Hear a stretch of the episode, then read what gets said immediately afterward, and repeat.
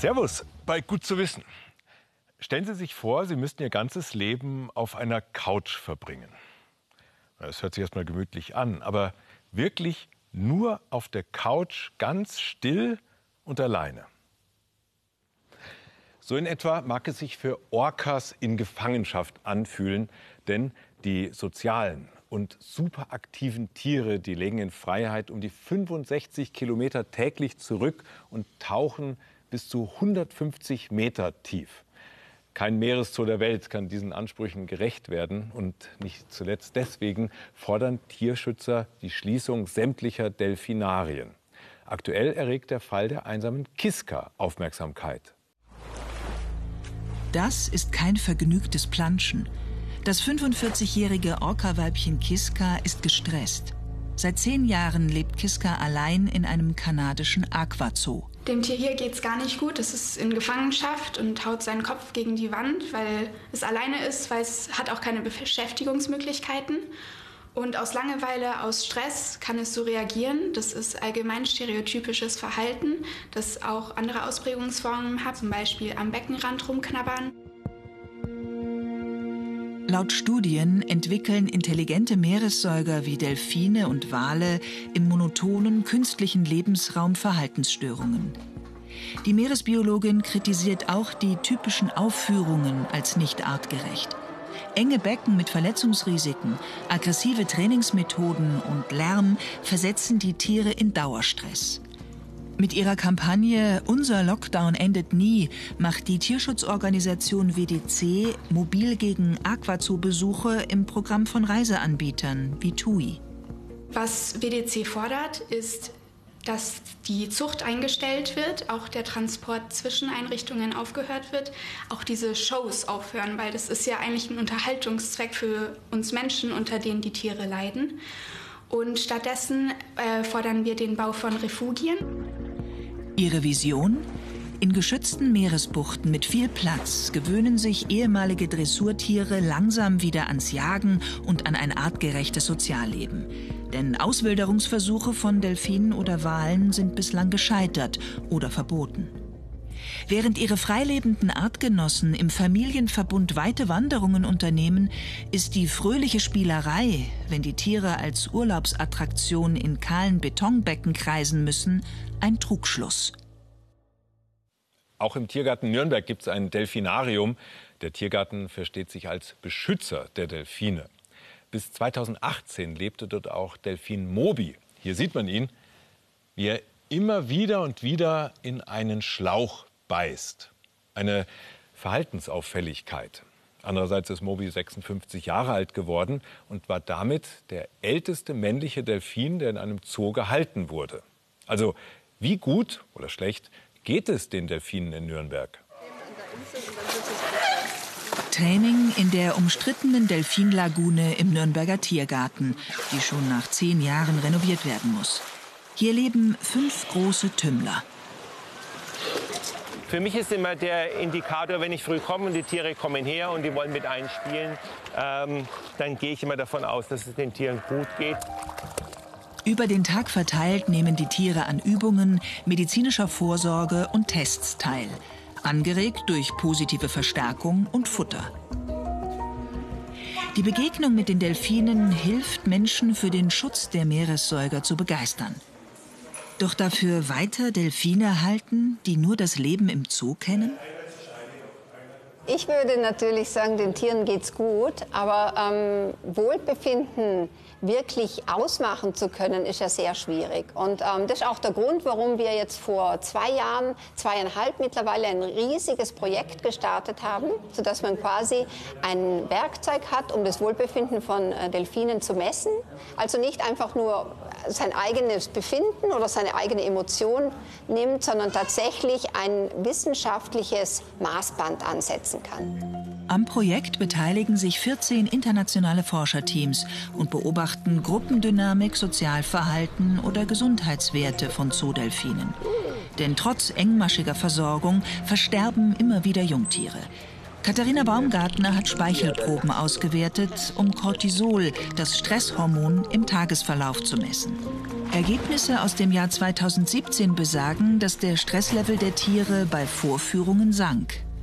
Wie sinnvoll das Labor Zoo ist, stellen Kritiker in Frage.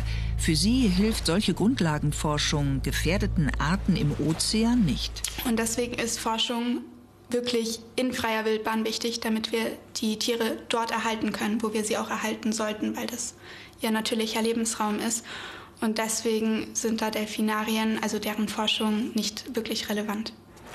Der Nürnberger Zoo nutzt sein Wissen, um lokale Projekte für bedrohte Delfinarten wie den mexikanischen Vaquita aktiv zu unterstützen.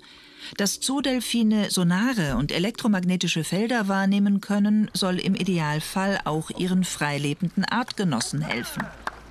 Wir müssen wissen, was ihre Grundlagen sind, was sie überhaupt äh, können mit ihren äh, Sinnen, um zu wissen, wo, wo kann man sie schützen und vor allem mit was kann man sie schützen. Zoos könnten mit ihrer Forschung in Zukunft wichtiger werden. Immer mehr der 90 Delfinarten weltweit sind bedroht. Allerdings erleichtert moderne Sensortechnik die Forschung zunehmend, auch im freien Ozean. Der hier wird ausgewildert, der Habichtskauz. Er soll hinaus in die bayerischen Wälder.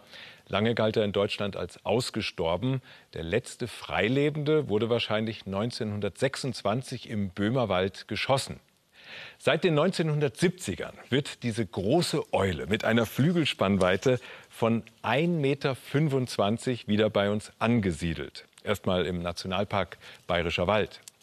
Damit sich der Habichtskauz noch weiter verbreiten kann, braucht es menschliche Hilfe.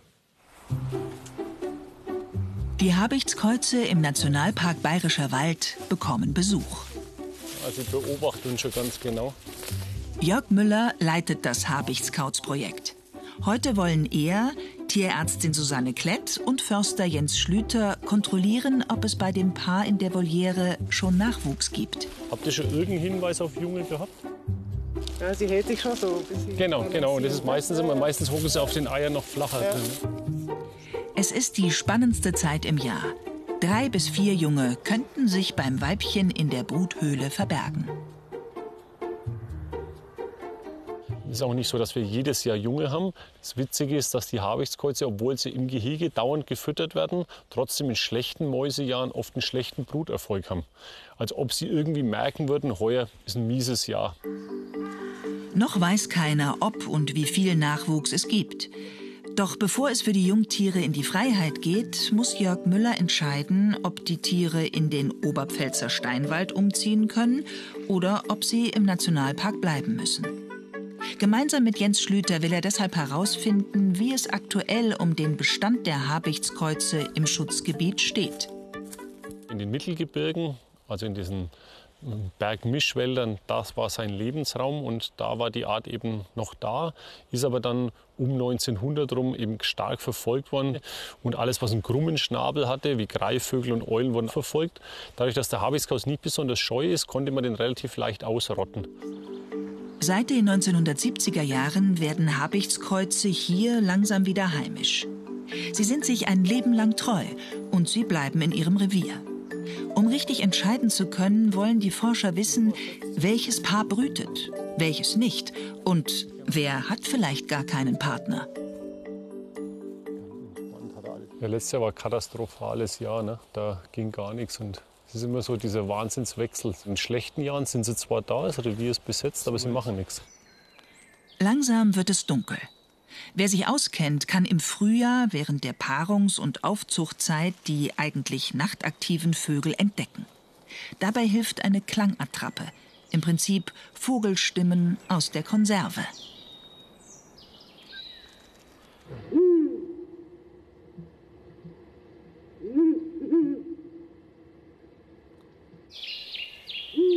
Oh, da ist er. Genau. Hörst Ja, ja. Super. Da kommt er. Da ist er. Sehr gut.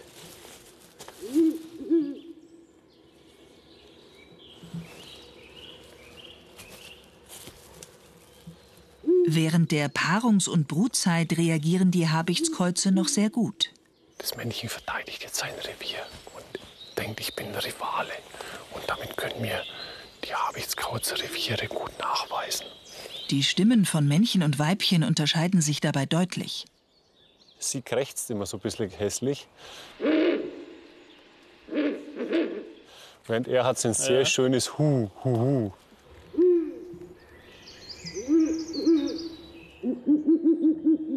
Insgesamt hat sich für die beiden der nächtliche Ausflug durchaus gelohnt. Bis jetzt sieht es sehr gut aus. Wir sind schon bei über 20 besetzten Habichtskauzrevieren im gesamten bayerischen Wald. Das werden dann vielleicht 20 bis 25 Reviere sein, die wir finden. Und dann kommen noch mal bestimmt fünf dazu, die wir auch nicht finden. Dann werden so rund 30 Reviere, die wir annehmen. Doch Jörg Müller und Jens Schlüter wollen es genauer wissen. In den nächsten Tagen kontrollieren sie die bereits bekannten Brutplätze und die Bruthilfen.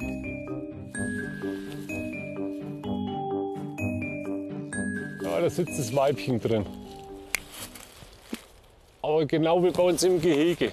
Auch noch fest sitzen kann man noch nicht wirklich sagen, ob sie schon kleine Junge hat.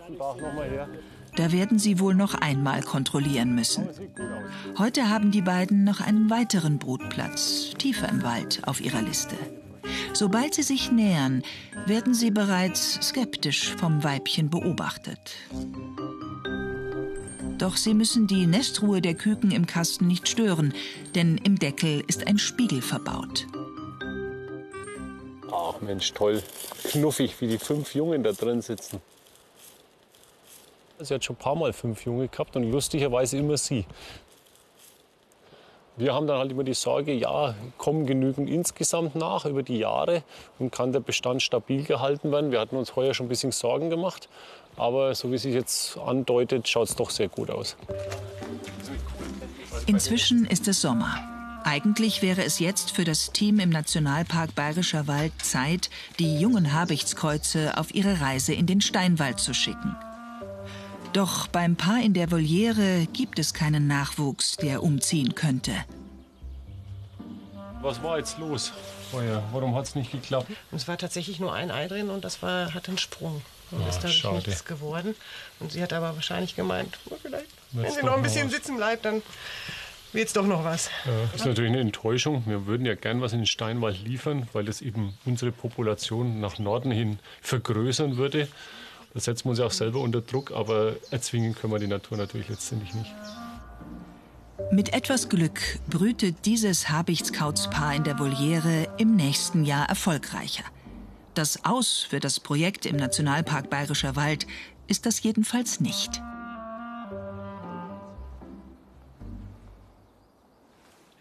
Also, aus dem Nationalpark Bayerischer Wald gibt es diesmal keine Habichtskreuze für den Oberpfälzer Steinwald.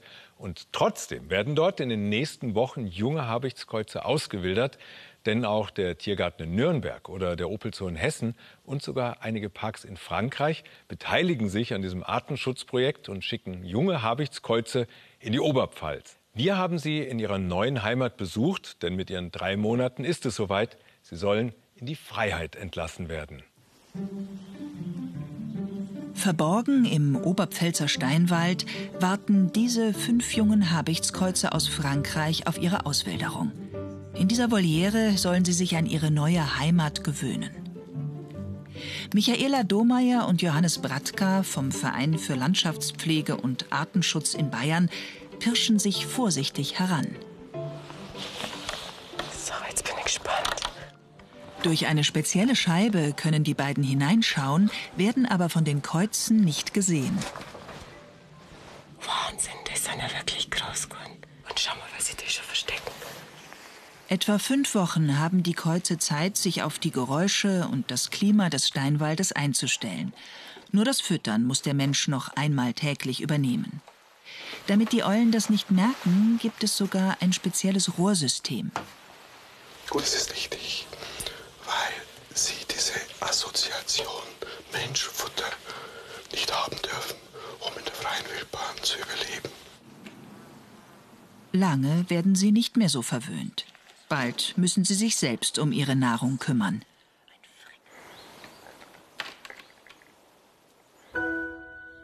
Mit etwa 8000 Hektar ist ihr neuer Lebensraum im Steinwald groß genug. Doch zuvor schauen sich Johannes Bratka und Michaela Domeyer noch mit Baron Eberhard von Gemmingen-Hornberg in dessen Wald um. Ihm gehört etwa ein Drittel der Fläche. Und er unterstützt das Habichtskauz-Projekt im Steinwald. Der Habichtskauz freut mich halt einfach persönlich, weil, weil er ein weiterer Beitrag ist zur Verringerung dieses Riesenproblems des Rückgangs der Artenvielfalt. Die gehören einfach hierher. Habichtskreuze brauchen eine abwechslungsreiche, strukturierte Landschaft. Totholz, Waldwiesen, Kahlflächen und Sturmwurfflächen. Aber Sie werden wahrscheinlich auch nicht gleich jede kleine Windwurffläche sofort aufforsten, nehme ich an. Wir forsten überhaupt nichts überhaupt auf. Und der, der, Wald wird das durch die Naturverjüngung wird das zurückerobern irgendwann. Ja, genau. Das ist gut für die Habichtskreuze, denn sie sind extrem standorttreu. Um sich weiter entfernte Reviere zu erschließen, brauchen sie oft Jahrzehnte. Der Steinwald ist also ideal und war es schon früher. Doch ein naturbelassener Wald ist keine Selbstverständlichkeit. Meine Großmutter war ihrer Zeit voraus und hat schon lang vor dem Zweiten Weltkrieg hat sie schon dafür gesorgt, dass hier naturnaher Waldbau betrieben wird. Zur Unterstützung der Habichtskreuze sind im Steinwald bereits mehr als 100 Nistkästen verteilt. So können sich die Neuankömmlinge hier rasch heimisch fühlen. Doch manchmal hängt ein Kasten nicht ganz optimal. Dann muss der Nistkasten umgesetzt werden. Selbst für routinierte Forstarbeiter ist das eine echte Plackerei, denn ein Nistkasten wiegt immerhin rund 20 Kilogramm. Doch es geht nicht nur um Bruthilfen. Es geht auch ums Holz. In der Forstwirtschaft bedeutet das bares Geld. Für Baron von Gemmingen-Hornberg kollidiert das nicht mit seiner Idee von Natur- und Artenschutz. Oh, das ist natürlich ein wunderbarer Baum. Der, der ist ja schon teilweise im Zersetzen. Aber bei der Stärke, bis der mal für den Habichtskauz geeignet ist als Brutraum, das wird noch lange dauern. Ja. Den lassen wir ganz sicher stehen. Man sieht ja, es wächst ja schon junger Wald wieder nach. Irgendwann wird er verschwinden von alleine in 50 Jahren. Und ganz umsonst leisten er und die anderen Forstwirte nicht Schützenhilfe. Immerhin knapp 200 Euro pro absterbenden oder toten Baum zahlt der Freistaat Bayern für die Aufwertung dieses Lebensraums. Im Steinwald ist es nun soweit. Der große Tag für die fünf jungen Habichtskreuze aus Frankreich ist gekommen. Gleich tut sich für sie die Luke in die Freiheit auf. Vorsichtig und so, dass es die Kreuze nicht stört, öffnet Johannes Bratka die Voliere mit einem Seil. Sie ist noch nicht einmal ganz offen. Da fliegt auch schon der Erste durch die Luke. Das ist, weil bei uns Menschen irgendwo ist, ist immer der Erste, der Vorwitzige, der da raus will. Die anderen sind noch eher skeptisch. Zehn Minuten später traut sich auch der zweite Kauz hinaus.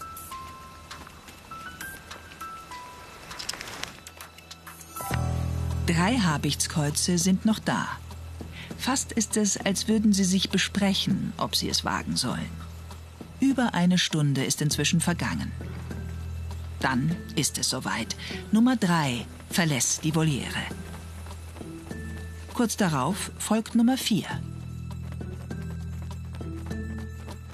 Habichtskreuze hören besser, als sie sehen. Durch die Kopfbewegung können sie ihre neue Umgebung sogar im Dunkeln extrem genau wahrnehmen. Das hilft ihnen später auch bei der Jagd. Eine weitere Dreiviertelstunde vergeht. Noch immer ist der letzte Kauz nicht ausgeflogen. Oh, schau, jetzt wird er schon neugierig. Sich heute Zeit und die Chance geben wir ja jedem Tier, dass es entscheidet, dass es selber rausfliegt, wann es raus will. Die offene Voliere und das Unbekannte dahinter verunsichern ihn. Immer wieder setzt er an und immer wieder macht er einen Rückzieher. Doch dann, endlich, traut er sich.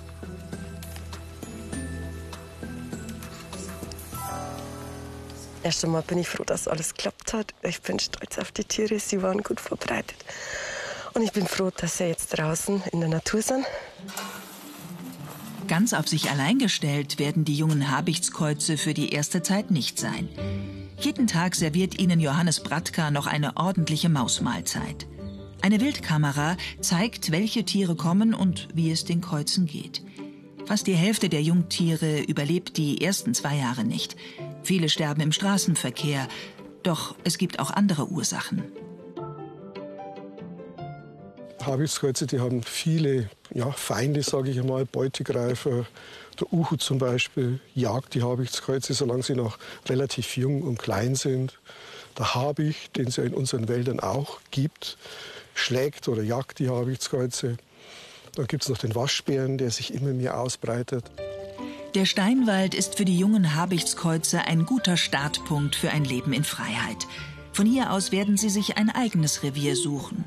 Wenn alles gut geht, werden sie erfolgreich brüten und dafür sorgen, dass der Habichtskauz bald wieder überall dort zu finden ist, wo er schon vor 100 Jahren einmal zu Hause war. Bei den Habichtskreuzen hilft also der Mensch mit, in der Hoffnung, dass die Vögel bald wieder ihre alten Lebensräume besiedeln können. Ob es gelingt, das ist ungewiss und auch nicht so leicht zu beobachten. Denn wie erforscht man ein Naturschutzgebiet, ohne ständig hindurchzustapfen und alle Tiere und Pflanzen, die dort leben, zu stören? Aus der Luft. Natürlich nicht mit einer lauten Propellermaschine, sondern mit einem speziellen Flugzeug, das fast lautlos und ohne Abgase durch die Lüfte gleitet. 5 Uhr früh an einem Sommermorgen. Heute soll es klappen. In diesem Hangar bei Benedikt Beuern steht ein ganz besonderes Flugzeug, das gleich zu einer besonderen Mission starten soll. Es fliegt nicht mit Kerosin, sondern wird elektrisch angetrieben. Über Nacht hingen die Batterien an der Ladestation, aber irgendwas ist schiefgegangen. Es hat über Nacht nicht geladen. Wir wissen jetzt noch nicht genau, wieso, wo das Problem lag. Aber es ist am Morgen gekommen, die Ladegeräte waren aus. Und ja, jetzt müssen wir schauen. Im Moment scheint es zu funktionieren. Das Laden der Batterien wird Stunden dauern. Und das ist ein Problem, denn es ziehen Wolken auf und später könnte es Gewitter geben. Mit dem Leichtflieger ist das gefährlich. Am Telefon warnt der Wetterdienst, ebenso eine spezielle Flugwetter-App. Also wir haben momentan noch nicht die Wolkenhöhe, die wir brauchen. Wir müssen einen gewisse, ähm, Sicherheits, ähm, gewissen Sicherheitsabstand einhalten zu den Wolken. Und der ist momentan noch nicht gegeben. Und es könnte sein, dass die Wolken ansteigen, dass wir fliegen können. Allerdings sind für Nachmittag äh, Gewitter vorhergesagt. Also müssen wir schauen, ob da ein Zeitfenster bleibt, wo sich dann der Flug mach, äh, machen lässt dann. Wenige Tage zuvor sieht alles noch gut aus. Das Team bereitet die Technik für den Flug vor und checkt die Batterien, die Elektronik und die beiden Elektromotoren. Denn die Electra One Solar hat zwei. Zur Sicherheit, falls in der Luft einer ausfällt. Das Besondere daran ist, dass wir fast geräuschlos fliegen, emissionsfrei. Das Flugzeug wird angetrieben durch ähm, Batterien, die hier installiert sind in diesen weißen Kanistern und angetrieben durch den Elektromotor. Und wir können dadurch äh, quasi emissionsfrei und fast geräuschlos fliegen. Und das ist eine, ja, eine Besonderheit, davon gibt es noch nicht viel momentan. Ja, da sind wir stolz drauf. Weil die Electra One Solar so leise ist, darf sie auch Naturschutzgebiete überfliegen. Die Ingenieure bestücken sie daher mit speziellen Kameras, die für spätere Analysen die Natur am Boden aufnehmen. Zum Beispiel diese Multispektralkamera. Sie nimmt die Sonnenstrahlung auf, die Pflanzen reflektieren. Das lässt Rückschlüsse zu, welche Pflanzenarten am Boden wachsen und wie aktiv sie sind. Außerdem montieren sie auch noch eine Wärmebildkamera und eine hochauflösende Digitalkamera. Wir können damit Dinge tun, die man mit normalen Flugzeugen nicht machen kann. Und zwar fliegen wir da relativ tief über Moore mit den Kameras, machen Aufnahmen in verschiedenen Bereichen. Und da dürften wir mit einem normalen Flugzeug nicht drüber fliegen, weil es zu viel Lärm emittiert. Das sind sehr lärmsensible Gebiete in Oberbayern. Aber mit dem Elektroflugzeug, weil man das quasi nicht mehr hört, aus 300 Meter Höhe, ähm, dürfen wir das machen. Und dafür bereiten wir jetzt das Flugzeug vor. Über dieses Moor bei Benedikt Beuern wollen sie fliegen. Das Moor wurde für die Landwirtschaft trockengelegt. Jetzt wird es wieder unter Wasser gesetzt, also vernässt. Denn trockene Moore setzen CO2 frei, nasse Moore speichern CO2. Ob die Wiedervernässung klappt, also ob CO2 und andere Klimagase noch freigesetzt werden, wird bisher mit solchen Luftmesskabinen überprüft. Das ist aufwendig und gelingt nur stichprobenartig. Künftig soll das einfacher und großflächiger mit dem Elektroflugzeug und den Spezialkameras funktionieren. Biologe Florian Siegert beschäftigt sich schon lange damit, die Umwelt mit Luftbildtechnik zu analysieren. Wir möchten herausfinden, ob wir über Temperaturmessungen sozusagen den Feuchtigkeitsgehalt äh, in der Vegetation und im Moor flächendeckend analysieren können. Und um diesen Erfolg der Maßnahmen zu prüfen, wollen wir schauen, ob wir nicht nur durch die Vegetation selbst, die sich natürlich auch wieder verändert, wenn es feuchter wird, aber auch über die Temperatur sozusagen da einen Indikator haben. Am Mittag sind die Batterien endlich aufgeladen. Das Team um Sven Schmidt macht die Electra One Solar startklar. Auch das Wetter spielt mit. Die Gewitter haben sich verzogen, die Wolken haben sich aufgelöst.